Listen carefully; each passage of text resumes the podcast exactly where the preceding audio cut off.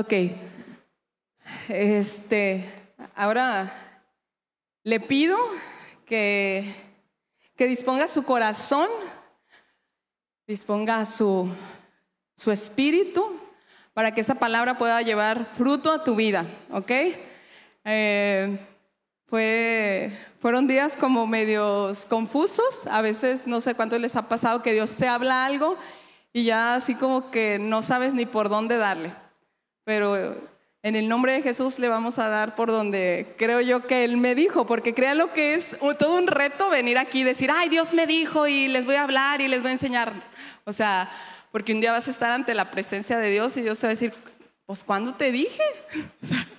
Tú solito por tu cuenta agarraste el micrófono y, y agarraste rumbo. ¿Ok? El tema de hoy es el poder de qué?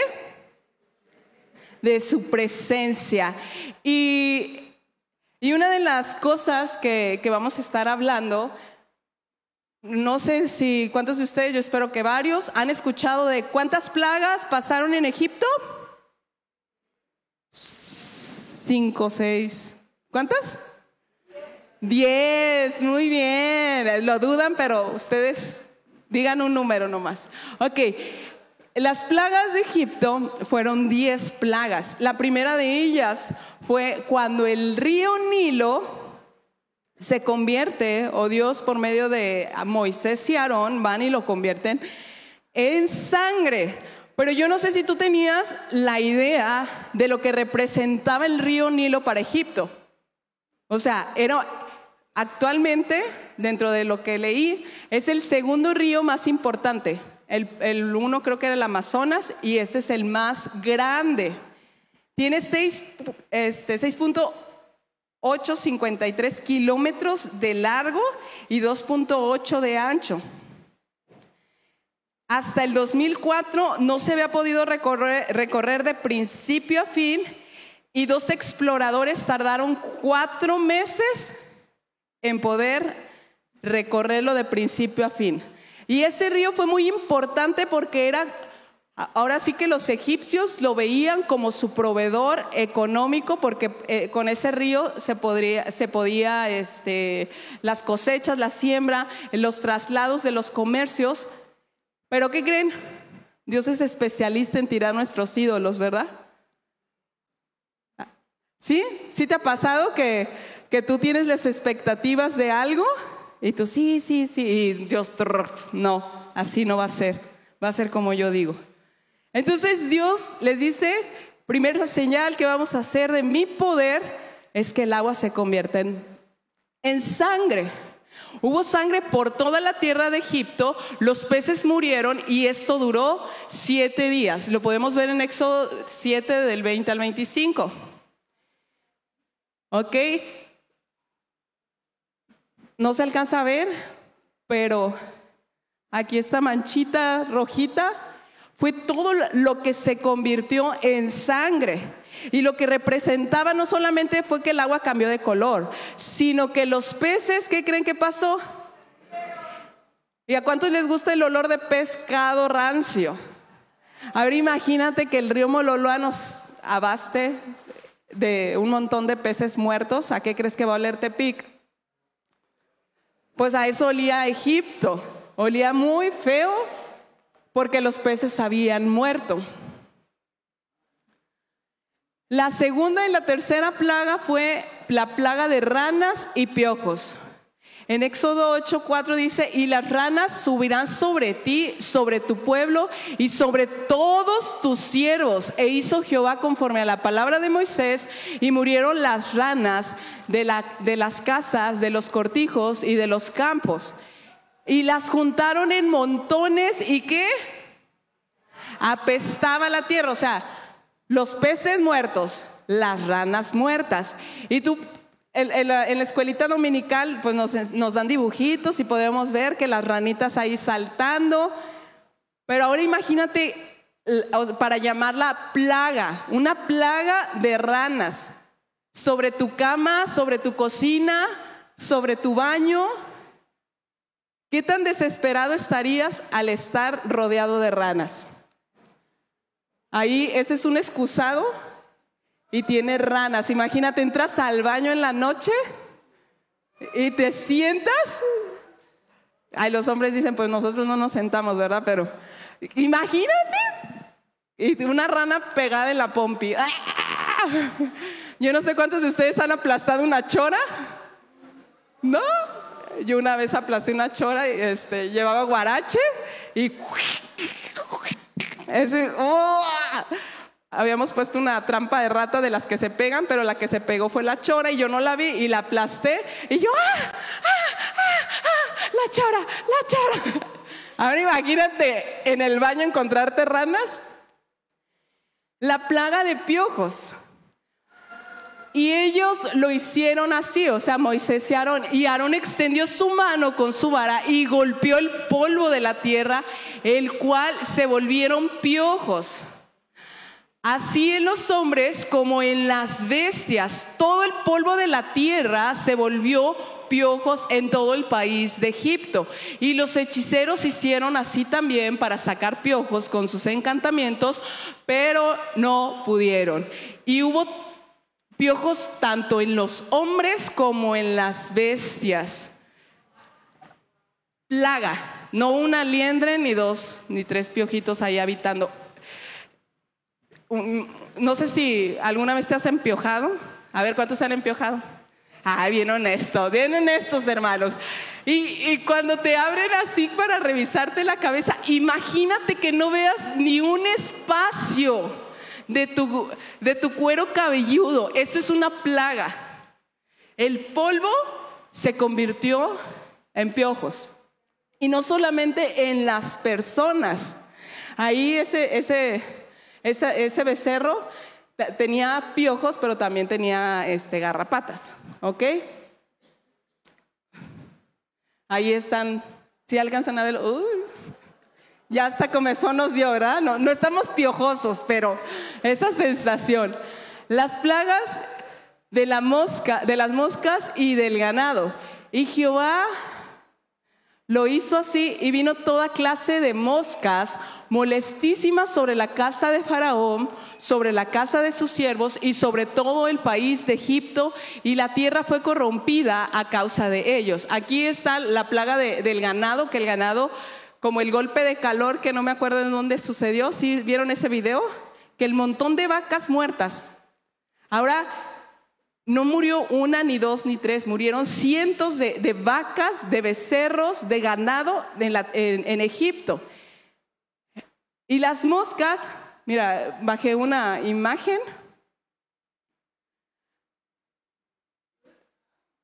Así estaba. Si aquí a veces en tiempo de cuando esté mucho calor y las vacas que tenemos acá enfrente que se meten moscas y allá andas espantándola del helado y del durito y del... Ahora imagínate montones de moscas que te ataquen. Y al día siguiente Jehová hizo aquello y murió todo el ganado de Egipto, más el ganado de los hijos de Israel no murió uno. O sea que no murió ningún ganado. Esta imagen era de la otra. Ok, la siguiente, por favor. Plaga de úlceras y granizo. Y otra vez Dios utiliza el polvo sobre toda la tierra de, Egipto y esta iba a producir sarpuido como úlceras en los hombres y en las bestias por todo el país de Egipto. Y sabes que el corazón del, faraón, cada vez que tú lees las plagas, dice que el corazón de Egipto se endurecía aún más. Veía el poder de Dios y ¿qué crees que pasaba? Se endurecía un poco más. Y, él decía, este, no los voy a dejar ir. Venía otra señal y ¿qué pasaba? Se endurecía otro poco más. ¿Ok? Y hubo después granizo y fuego, mezclado con el granizo tan grande cual nunca hubo en toda la tierra de Egipto desde que fue habitada. Y aquel granizo hirió en toda la tierra de Egipto todo lo que estaba en el campo, así como los hombres, como las bestias. Asimismo destrozó el granizo toda la hierba del campo y desgajó todos los árboles del país, pero solamente en la tierra de Gosén, que era donde habitaban los, los hijos de Dios, donde los hijos de Israel no hubo granizo. ¿Ok? Y vamos con la siguiente plaga. La plaga de las langostas y de las tinieblas. Y cubrió la faz del país, de todo el país y se oscureció. Eh, aquí son dos plagas, la de las langostas y la de, de las tinieblas. Y, las langostas consumió toda la hierba de la tierra, o sea, de lo que había quedado del granizo, las langostas se lo acabaron. Y no quedó cosa verde en los árboles, ni en la hierba del campo, en toda la tierra de Egipto. ¿Y qué crees que pasaba con el corazón de... Se endurecía. Y la de las tinieblas, durante tres días se oscureció completamente la tierra. Pero ¿qué crees? Donde vivían los israelitas, que era en Gosén, había luz. Yo no sé si a ti te emociona, pero Egipto y Gosén, porque si saben ustedes que los eh, israelitas, los hebreos, eran esclavos de quiénes? De los de Egipto. Entonces no eran lugares muy retirados en decir, ay, pues es que en China se oscureció y en México hay luz. No, o sea, ellos podían percibir, darse cuenta que donde ellos estaban había luz, que donde ellos habitaban no se moría el ganado, que donde ellos habitaban no cayó granizo. ¿Y qué diríamos? Ay, qué casualidad, qué suerte, ¿no? Ay, son bien suertudos los, los israelitas, que no les pasó nada, nomás nosotros aquí con, esta, con estos sufrimientos, ¿ok? Y aquí la, la, décima plaga, donde Dios les dice a Aarón y a Moisés y le dice, y morirá todo primogénito en la tierra de Egipto, desde el primogénito de Faraón que se siente en su trono, hasta el primogénito de la sierva que está tras el molino, y todo primogénito de las bestias, y habrá gran clamor por toda la tierra de Egipto, cual nunca hubo ni jamás habrá. Pero contra todos los hijos de Israel, desde el hombre hasta la bestia, ni un perro moverá su lengua para que sepáis que Jehová hace diferencia entre los egipcios y los israelitas. Vamos a la otra, por favor. Pero había un requisito. Jehová pasará, dice, pues yo pasaré aquella noche por la tierra de Egipto y heriré a todo primogénito en la tierra de Egipto, así de los hombres como de las bestias, y ejecutaré mis juicios en todos los dioses de Egipto, yo Jehová. Y la sangre os será por señal en las casas donde estéis, y veré la sangre y pasaré de vosotros, y no habrá en vosotros plaga de mortandad cuando hiera la tierra de Egipto. Muchas veces pensamos que quien pasó, porque a veces así lo predicamos o lo malinterpretamos, fue el espíritu de muerte. Y el espíritu de muerte pasó y se llevó a todos los primogénitos. Y no fue así. ¿Quién fue el que pasó? Dios, Jehová. ¿Cuántos de aquí tienen la sangre del cordero en sus vidas? ¿Estás dispuesto a ver ese tipo de señales? No, ya no. No, capaz que nos toca una, ¿verdad? ¿O estás seguro? ¿Tú crees que la primer señal que los israelitas vieron, porque si tú lees la historia, es una historia larga, y que Moisés y Aarón se presentan y el faraón dice, ¿sabes qué? Como ustedes andan de flojos, necesitan ustedes ahora trabajos más duros, ya no les vamos a llevar la paja, ustedes van a ir a conseguirla y van a hacer la misma cantidad. ¿Y qué crees que hizo el pueblo? ¿Se maravilló del poder de Dios? ¿O fue y se quejó con Moisés y Aaron? Ay, ¿qué están haciendo? Nos están poniendo a trabajar más. Se quejaron. Pero tú crees, A la décima plaga, ¿cómo crees que estaba la actitud de su corazón? Yo no sé si tú has visto ir perdiendo a tu equipo de fútbol. Sí, sí, es la final, iba perdiendo. Chivas América, iba ganando. ¿Quién va ganando? América va ganando ahorita. Pero en, en los últimos 10 minutos el partido va 4-0. Y América va ganando, pero el equipo se pone las pilas y mete un gol. Y mete dos goles, y mete tres, y mete cuatro. El partido está empatado. En el último minuto, la última jugada, ¿qué crees que va a pasar? ¿Quién va a ganar? Usted ya quería que ganara el América y no, va a perder el América, hermana. Y ahora, o sea, eh, cuando tú ves que Dios está haciendo algo y que Dios te está cuidando, yo, yo me imagino que los israelitas estaban así como que, ese es nuestro Dios. O sea, como charoleando, freseando de que, o sea, así o más. Ah, no, todavía no nos vas a dejar.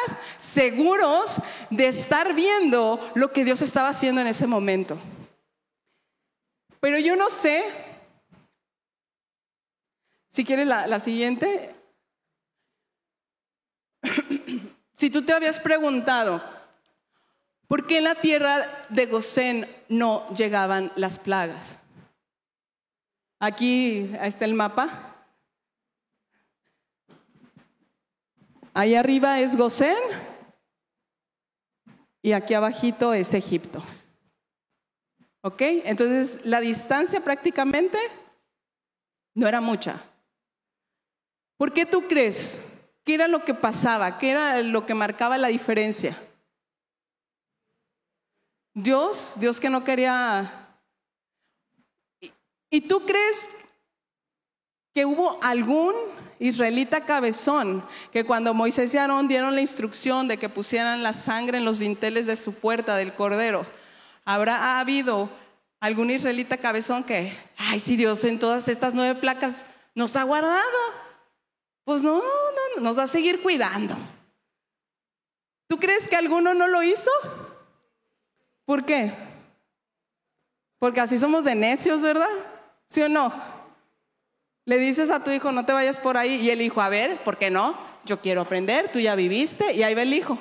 Y tras, ya que se dio del fregadazo, ¡ay, mamá! Te dije que no te fueras por allá. Y yo, yo sí me imagino que hubo más de un israelita que no obedeció. ¿Y tú crees que Dios mató a, los primogénitos de esa casa? Sí.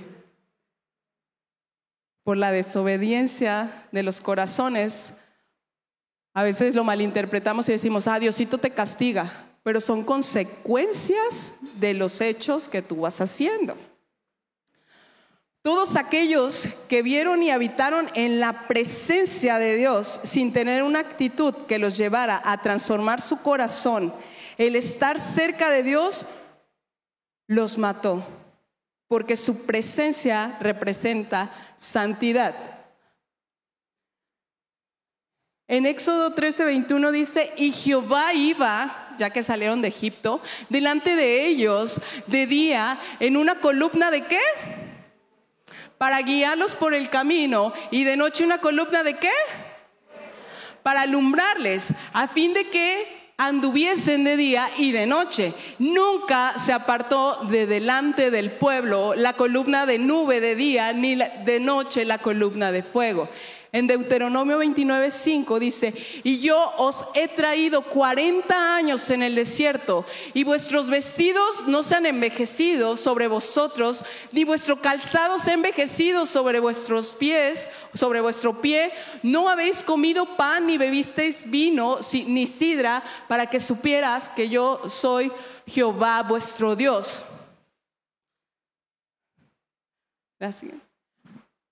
La columna Imagínate cubrir, ahora sí que las casualidades aquí no quedaba duda alguna, que era la misma presencia de Dios habitando en los hijos de Israel. Cada paso que ellos iban dando, Dios estaba y ellos estaban viendo, así como les quedó claro las diez plagas, el poder de Dios que Él tenía y que podía hacer diferencias entre sus hijos y de entre los de, los de Egipto, así ellos al inicio yo creo que se maravillaron al aparecer una nube que te cubriera y una columna de fuego, pero durante 40 años estarla viendo las bendiciones a veces se vuelven comunes.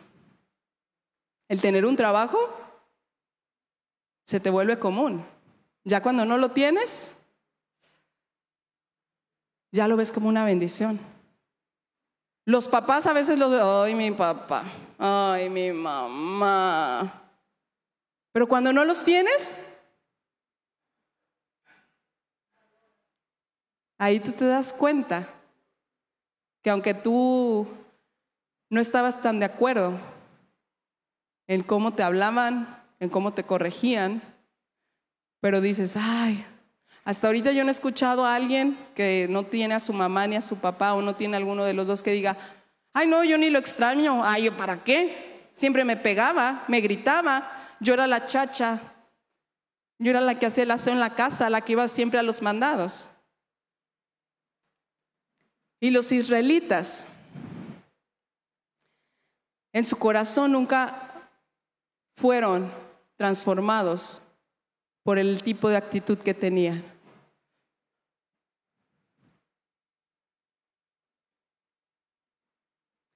Ok. Vamos a... Mm, Aquí Dios les está hablando a los egiptos, a los egipcios no, a los del pueblo de Israel, y les está leyendo la cartilla.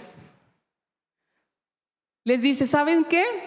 Todos los que vieron mi gloria, mis señales que hice en Egipto y en el desierto, y me han tentado ya diez veces y no han oído mi voz, no verán la tierra de la cual juré a sus padres. No, ninguno de los que me han irritado la verá.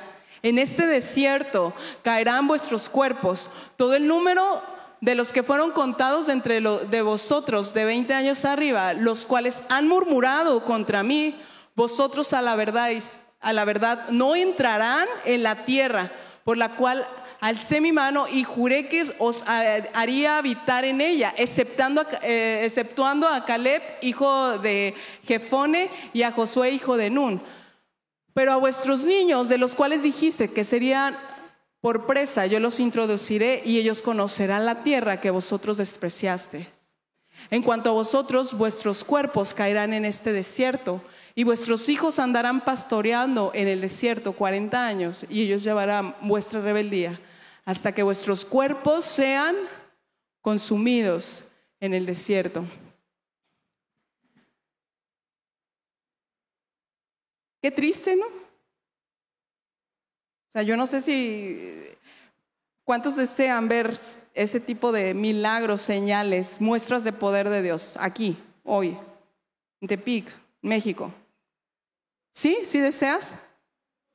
¿Sí deseas ver? No, tú no, Mariel.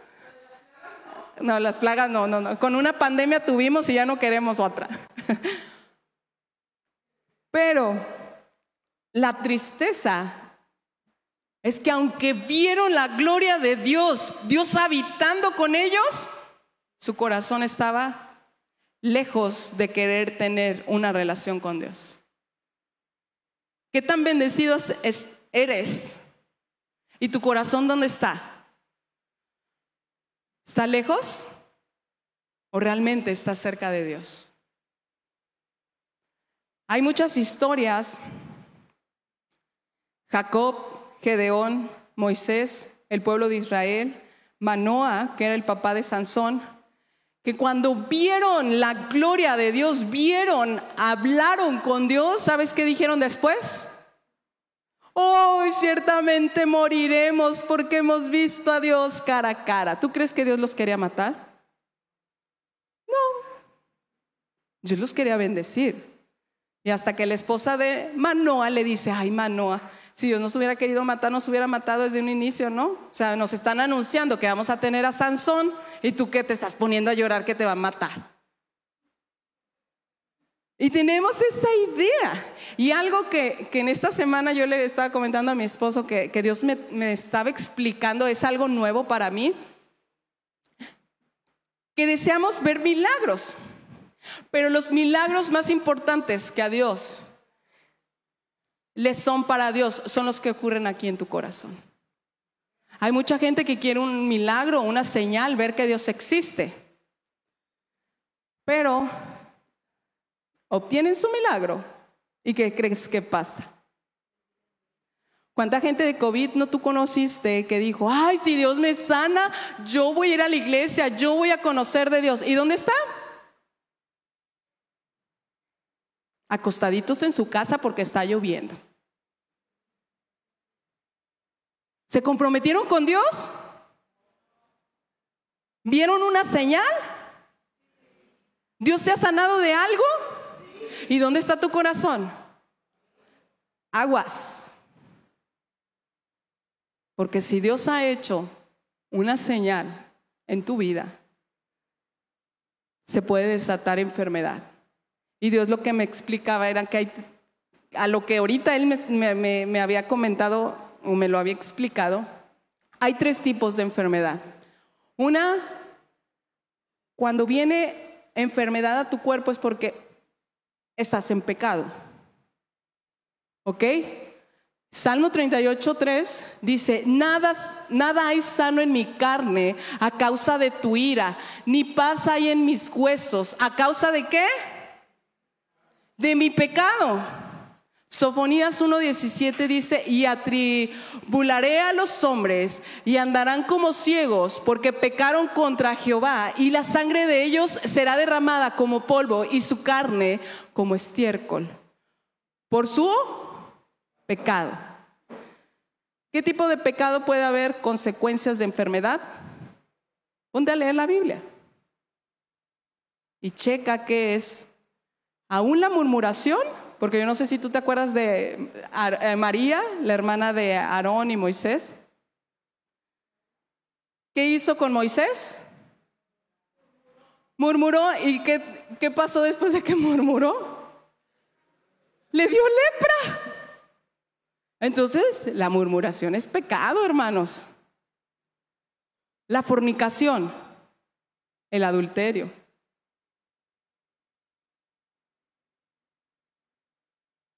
Y en Gálatas, ya te di una pista, ahí puedes checar cuáles son los frutos de la carne y tú puedes analizarte.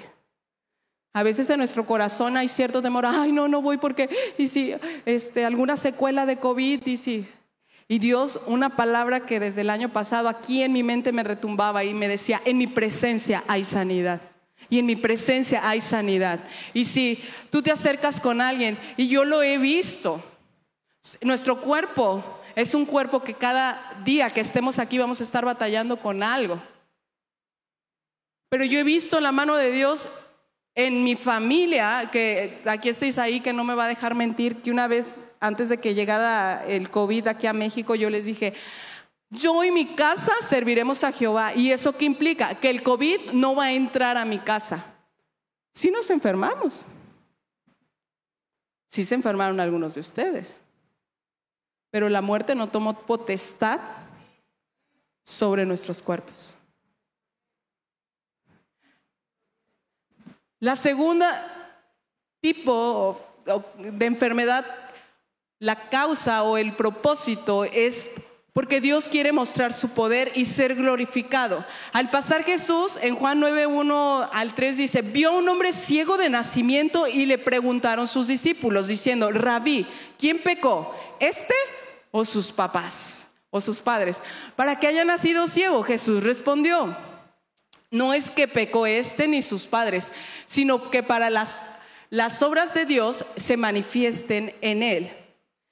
Mira, te voy a contar este, una historia que el domingo pasado que estaba aquí enseñando Mariel, Dios me, me la trajo a memoria. En, nosotros conocimos de Dios mi familia y mi familia, mi mamá, mi papá, mi hermana y yo conocimos a Dios en Saltillo y en Saltillo hacían congresos. Y Dios era, eh, eh, sus señales eran muy palpables en la cuestión de sanidad.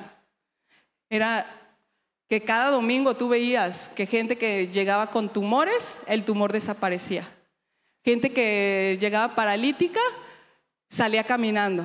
Y mucha gente, ay, les han de pagar para que finjan que están este, enfermos, ¿no? Como todo, como todo buen Santo Tomás, ver para creer. Y, y yo desde la secundaria, ya que estábamos aquí, yo empecé a usar lentes. Y yo recordaba, porque hasta mi hermana en una, en una clase de niños, Dios le dio una muela de oro. No, hombre, pues eh, mi, hermana se volvió bien popular porque todos, a ver, a ver, abre la boca, todos los niños queriendo verle la muela. Y entonces este, yo le decía, Dios, yo quiero que tú me sanes de mis ojos, o sea, yo sé que tú lo puedes hacer. El último milagro que, llegamos a ver allá en Saltillo fue una persona que tenía sida. Yo no sabía que tenía sida, ya que crecí, mi mamá ya me explicó que era la enfermedad. Yo solamente pues lo veía que estaba muy delgado, no tenía ya cabello, tomaba ensure, ¿sí? Ok, tomaba eso y comía muy poco. Entonces yo lo veía y dije, ay, pues no sé qué enfermedad de tener. Y un domingo, tras, Dios hace el milagro. Y él empezó a correr en un auditorio como de unas 800 mil, 2 mil personas y empezó a correr por todo el auditorio y él empezó a decir, yo soy sano. Y se acerca con el pastor o con el que estaba al frente, ya después pasan y dan su testimonio, y le dice, es que yo fui sano. Le dijo, ¿y cómo sabes que tú eres, que fuiste sano? Y dice, es que puedo correr. ¿Tenías este, enfermo los pies y no podías correr? No, le dijo, tenía sida. Entonces, pues así como que, a ver, aguántanos porque cómo le iban a hacer pasar y decir, ah, ya Dios me sanó y no le, eh, médicamente no constaba nada. Él va, se hace unos estudios, cuando entrega los, sus estudios de sangre a, su doctora, la doctora le dice, me estás jugando una broma, ¿verdad? Le dice, no, es que esta sangre es sangre de muerto. no, es que es mi sangre. Vamos a volverte a hacer otro análisis. Le vuelven a hacer otro análisis y el SIDA había desaparecido. Entonces, yo veía y yo decía, Dios, si tú puedes hacer eso con alguien que está en fase terminal, tú me puedes quitar los lentes. Y en un congreso que fuimos, este, fuimos mi hermana, Mariel y otra amiga, y en eso pasan y, dicen, ¿quién quiere eh, que oremos por sanidad? No, pues a pronto corrimos, ¿no? Córrele, que yo, yo, yo. Y ya después de un rato, pues te dicen, checa tu sanidad. Pues yo me quité los lentes, yo seguía miope, y yo dije, ah, no me sano. Pues bueno, ya me los puse y me fui a sentar. Y la, última que faltaba en, en que regresara a su lugar era Mariel. Entonces y ya todos empezaron a ir, nosotros sentados esperando y esperando, y Mariel no llegaba. Y hasta que se quedó solo, solo el auditorio, Mariel regresa con nosotros, pero Mariel usaba 12, 10, 16 a 6. 6 de, de miopía, astigmatismo o todo. O sea, sus lentes eran de fondo de botella. Cuando llega con nosotros, le dijimos, Mariel, ¿y tus lentes? O sea, como que te falta algo, ¿no? Te ves rara. ¿Y tus lentes? Y dijo, es que yo realmente anhelaba que Dios me sanara. Y Dios no me sanó. Pero yo le quiero entregar mis lentes. Y, las que íbamos con ella así como que, ¿cómo? O sea, si tú usas lentes, imagínate la graduación de Mariel, no veía. Entonces, la tratamos de convencer que regresara por sus lentes, pero no quiso. Pues los siguientes días del Congreso, pues éramos sus lazarillas, ahí íbamos llevándola porque chocaba y topaba y no, Mariel, espérate por acá. Y, y fue algo que a lo menos a mí me impactó, porque yo le decía, o sea, tú le estás creyendo a Dios, sí es que Dios puede ser el milagro tal vez hoy en la noche o mañana o tal vez el último día que nos vayamos. Pero ¿qué crees que pasó? No sé cuántos años después, una tía le regala la operación de los lentes, de sus ojos. Y era algo que,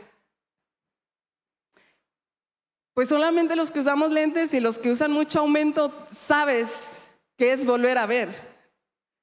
Y yo podía ver el corazón de ella, que estaba agradecida con Dios. Y yo le decía a Dios, ¿dónde están las personas que ha sanado? Jesús mismo decía, ustedes vienen porque tienen hambre, no porque quieran seguirme. Yo no sé cuál es la postura de tu corazón. Ya de mí, 20 años después, yo creo, me corrieron de donde trabajaba, me liquidaron y lo que yo le dije a Paco, lo que yo quiero hacer es que me, que me opere. Entonces, un año antes habían operado a Paco de los ojos y le fue como en feria. Eddie está de testigo. La anestesia pues se le pasó rápido y eran dolores horribles y lloraba y yo en Tepic aquí y Paco en México y yo con Samantha y que me duele mucho y no veo y entonces yo bien valiente el siguiente año, no, pues yo me opero. Pero me acordaba de cómo le había ido a Paco y yo, ay Diosito, que no me vaya así. Pues no salí viendo, pero no me dolió nada. Nada, nada, nada. Y Dios obra de maneras muy diferentes sus milagros. Tal vez tú estás esperando que Dios baje y haga la obra en tu, en tu necesidad, pero muchas veces Dios no lo quiere hacer como tú quieres. Dios lo va a hacer siempre como Él quiere sorprenderte. Y aquí el detalle es tu corazón, en qué actitud está. Porque el pueblo de Israel se hartó de comer maná y le dijo, ya estamos hartos, ya no queremos más maná, tráenos carne. Mejor nos hubieran dejado en Egipto. En Egipto las lechugas, las cebollas, los rábanos. Y aquí nomás tenemos este maná. ¿Qué hizo Dios? Les mandó codornices. Eran tantas, era tanta carne que se les empezó a salir por la nariz. Se hartaron de carne y nunca tuvieron un corazón agradecido. Solamente Josué y Caleb fueron los los más grandes que entraron a la tierra prometida.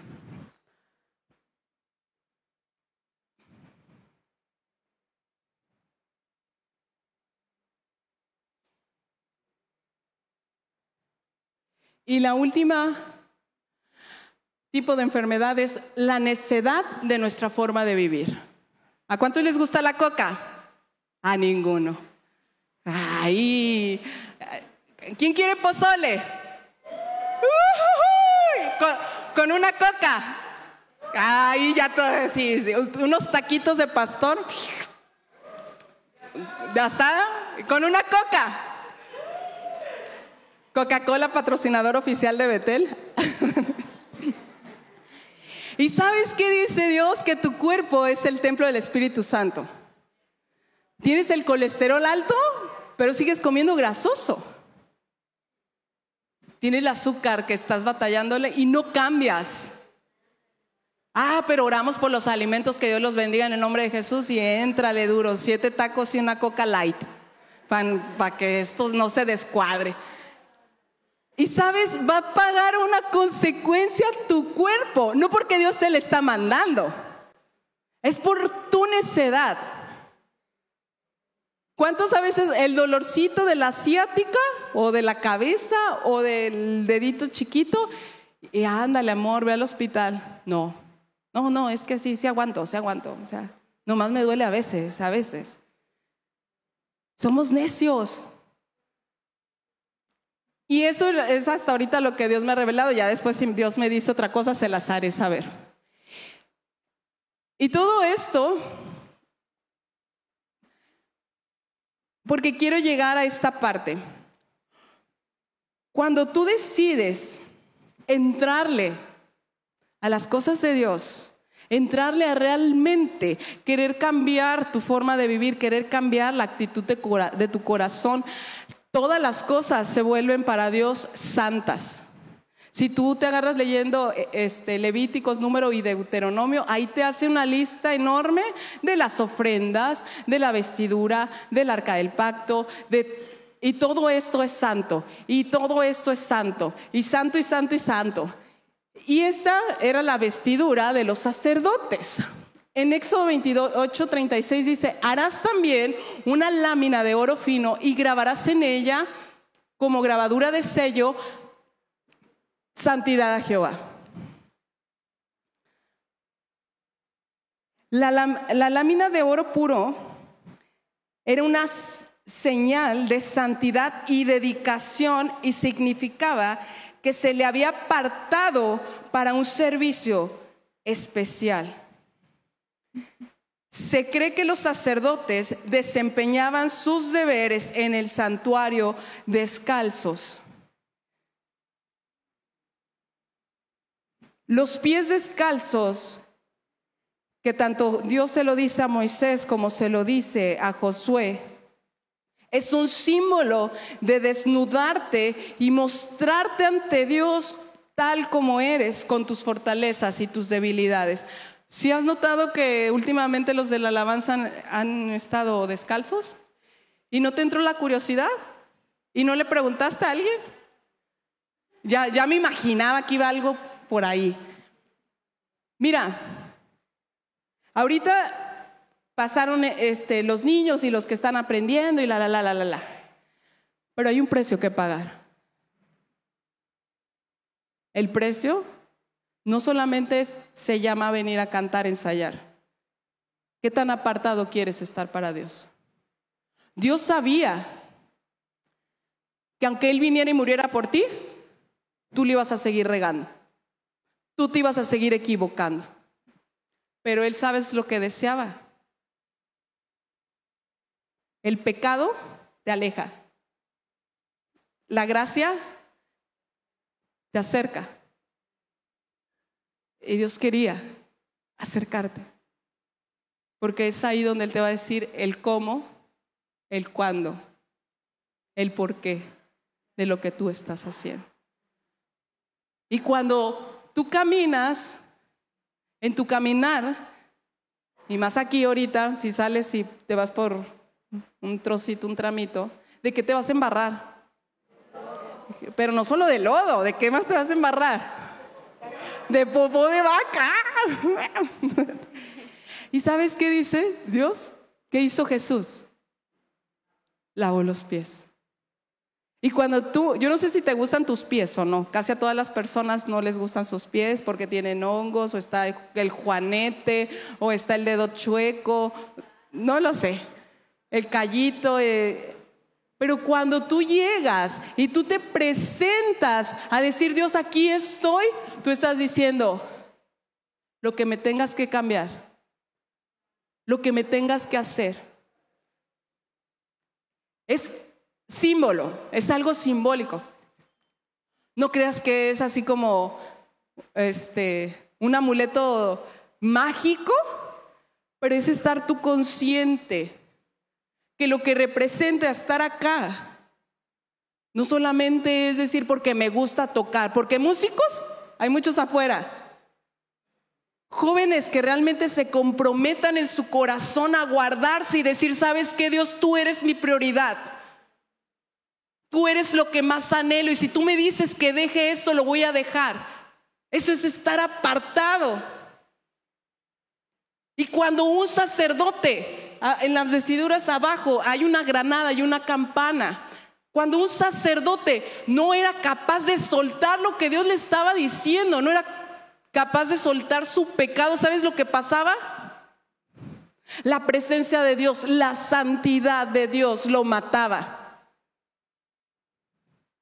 ¿Porque lo odiaba? No. ¿Porque le quería hacer daño? No. Porque la santidad de Dios y el pecado no pueden habitar juntos. Y esto es algo que cuando yo Dios me lo estaba diciendo, yo Dios, no sabemos en qué nos estamos metiendo. Cuando tú te estás comprometiendo a querer cambiar y querer caminar de la mano de Dios, puedes acabar muerto. ¡Ay! Si es espiritual, si es físico. No le tomamos la importancia de lo que representa el venir. ¿Por qué tú crees que la gente que se aleja de Dios, cómo termina? Yo le decía ayer a mi esposo, yo creo que después tú de conocer de Dios, no puedes alejarte de Él y decir, soy feliz. Tu vida ya no puede ser igual. ¿Qué fue lo que mató al pueblo de Israel? Un pueblo, una nación entera. La actitud del no querer cambiar. La actitud de no querer soltar. El querer seguir en el desierto, estando en el desierto, pero pensando en Egipto. En lo que les pudo haber dado esa tierra tan generosa. Y solamente esto se alcanza con la ayuda del Espíritu Santo. Solamente Él te puede ayudar a cambiar y a soltar áreas de tu vida, áreas de tu corazón. Josué caminó a la par de Moisés. Y tanto a Moisés como a Josué, Dios les dice, quítate el calzado de tus pies. Yo te preguntaría, ¿Crees que fue fácil el trabajo de Josué?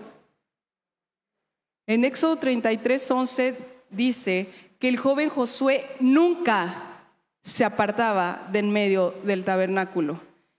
Éxodo 24, 13 dice que Moisés subió al monte. ¿Y qué crees que hizo Josué?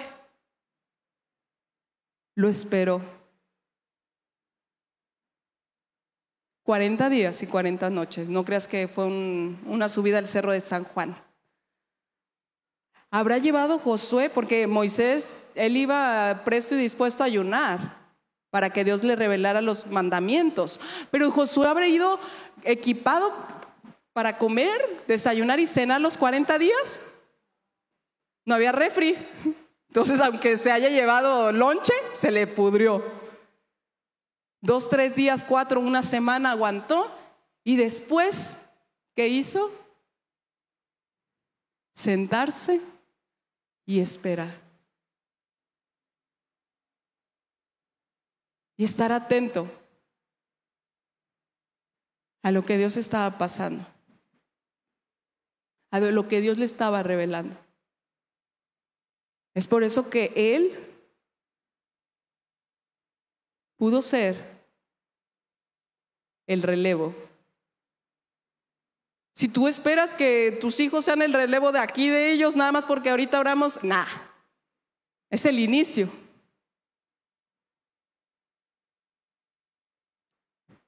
Necesitamos tener un Moisés en nuestra vida que nos instruya y nos enseña qué cosas dice Dios, cómo habla Dios, qué cosas quiere Dios para mi vida y el escuchar y hacer, no solamente estar escuchando. Necesitas tener un Josué. ¿A quién le vas a delegar? Porque Josué caminó con la siguiente generación. ¿Quién es tu Moisés? Ay, los pastores. ¿Seguro? Porque aquí a la par te los puedo contar. ¿Quién es tu Josué? Ay, no es que a mí Dios no me llamó a eso. No, no, yo aquí nomás vengo y enseño y a mí no me gusta este, eh, eh, andar batallando con la gente y andarla buscando y ay, ¿de qué quieres que hablar? Y oye, este, vamos a orar y ándale, échale ganas. Ay, no es bien cansado, hermana. Esa hermana me cansa y habla y habla y habla y habla. ¿Quién es tu Josué? Ah, mis hijos, mis hijos. Josué no era hijo de Moisés. Moisés tenía hijos. Si tú no tienes un Moisés, si tú no tienes un Josué, necesitas prender las luces y empezar a buscar a tu Moisés. Porque Josué estaba a la par del servicio de Moisés. Vamos a luchar, dijo.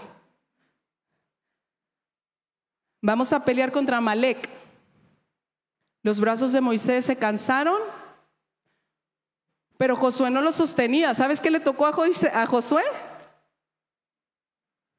Entrarle a los golpes, entrarle a la guerra. ¿Crees que era valiente? El domingo pasado Mariel decía, si tú lees, Dios no nada más en el libro de Josué le dice esfuérzate y sé valiente, le dice desde antes, porque sabes, era cobarde. Ahora ponerlo al frente de la guerra. Mejor yo le agarro la manita. No, dijo Moisés, vaya a la guerra y usted pelee. Es tiempo de las cosas que Dios te está llamando a soltar, las sueltes. ¿Sabes a beneficio para quién? Levanta tu mano. Así, al cielo, levántala. Y velo bajando a tu corazón y para beneficio mío. ¿O quieres caer muerto? Mira, si nos morimos, pues nos vamos con Cristo. Pero hay muerte espiritual que te aleja de Dios. Y esa está más complicada. Así es que te voy a dejar esta tarea.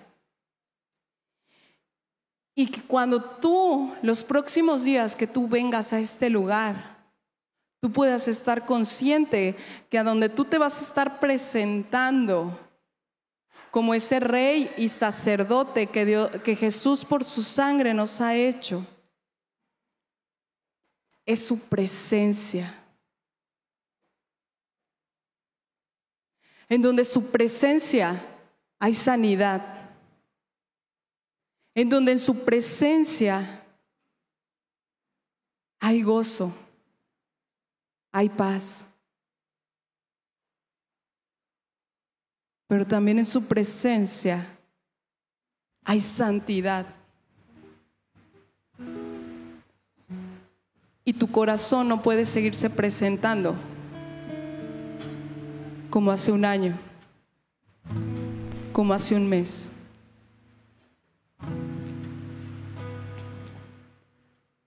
Y ahí con tus ojos cerrados,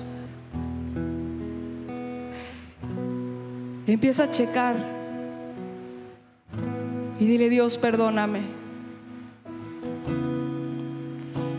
Perdóname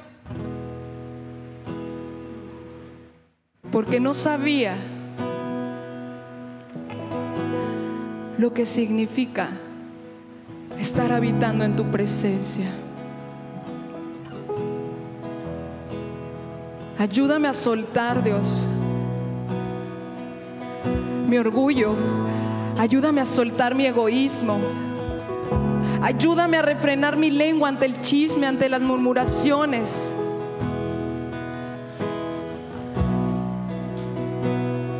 Quiero estar en tu presencia, Dios. Quiero habitar en tu presencia.